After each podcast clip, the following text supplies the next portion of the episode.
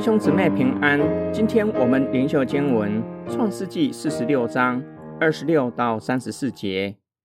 那与雅各同到埃及的，除了他儿父之外，凡从他所生的，共有六十六人，还有约瑟在埃及所生的两个儿子。雅各家来到埃及的，共有七十人。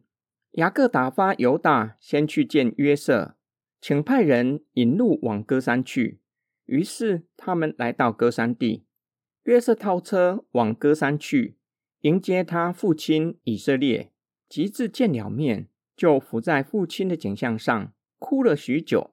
以色列对约瑟说：“我记得见你的面，既知道你还在，就是死我也甘心。”约瑟对他的弟兄和他父的全家说：“我要上去告诉法老，对他说：我的弟兄。”和我父的全家从前在迦南地，现今都到我这里来了。他们本是牧羊的人，以养牲畜为业。他们把羊群、牛群和一切所有的都带来了。等法老招你们的时候，问你们说：你们以何事为业？你们要说：你的仆人从幼年直到如今，都以养牲畜为业。连我们的祖宗也都以此为业，这样你们就可以住在歌山地，因为凡牧羊的都被埃及人所厌恶。雅各家同雅各去埃及的，除了嫁过来的媳妇之外，凡与雅各有血缘关系的，共有六十六人，再加上约瑟在埃及生的两个儿子，以及雅各和约瑟，共七十人。雅各见到许久未曾见面的约瑟，表明知道他还在，又得以再见约瑟一面，已经心满意足，就是死也甘心。约瑟告诉全家人，等下进宫向法老王禀报雅各家来到埃及的消息。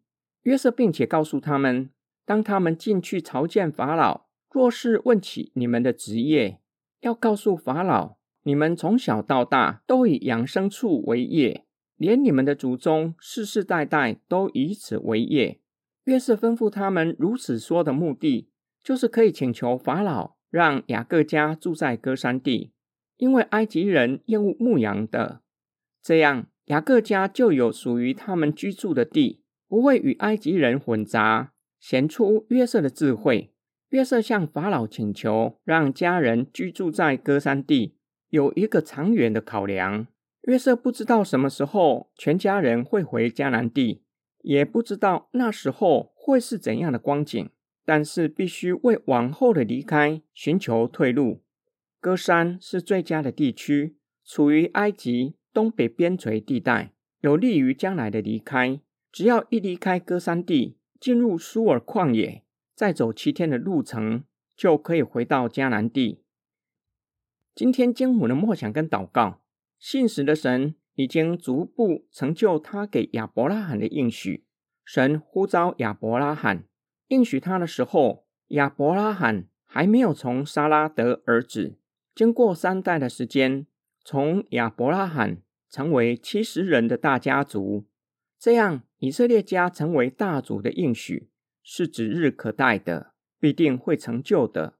约瑟晓得神的应许要让以色列家成为大国。是指日可待的，光人数成为大族还不够，还需要土地可以让百姓居住的应许之地。他知道埃及只不过是寄居的，有一天以色列家要回去应许之地，因此需要为后代的子孙回迦南地做长远的计划。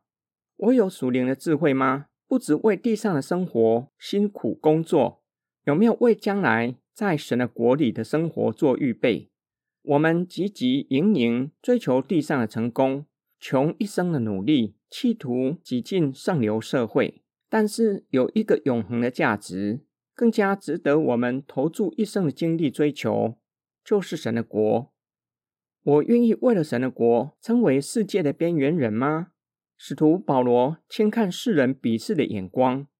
也不害怕哥林多人知道他为了福音的缘故，被世人视为是世上的污秽、万物中的渣滓，反倒劝勉哥林多人要效法他，为基督的缘故成了愚拙的、软弱、被藐视。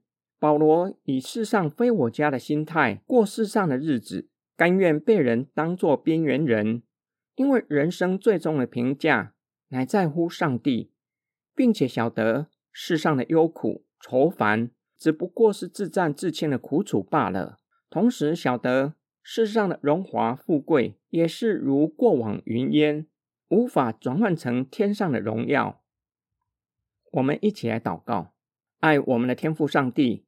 感谢你透过圣经启示我们，教导我们，并且赐下圣灵，叫我们能够明白神的启示，使我们得着属天的智慧，知道不要以地上的享乐作为人生追求的目标，晓得当追求具有永恒价值的事物，向着标杆直跑，为要得着天上的奖赏。我们奉主耶稣基督的圣名祷告，阿门。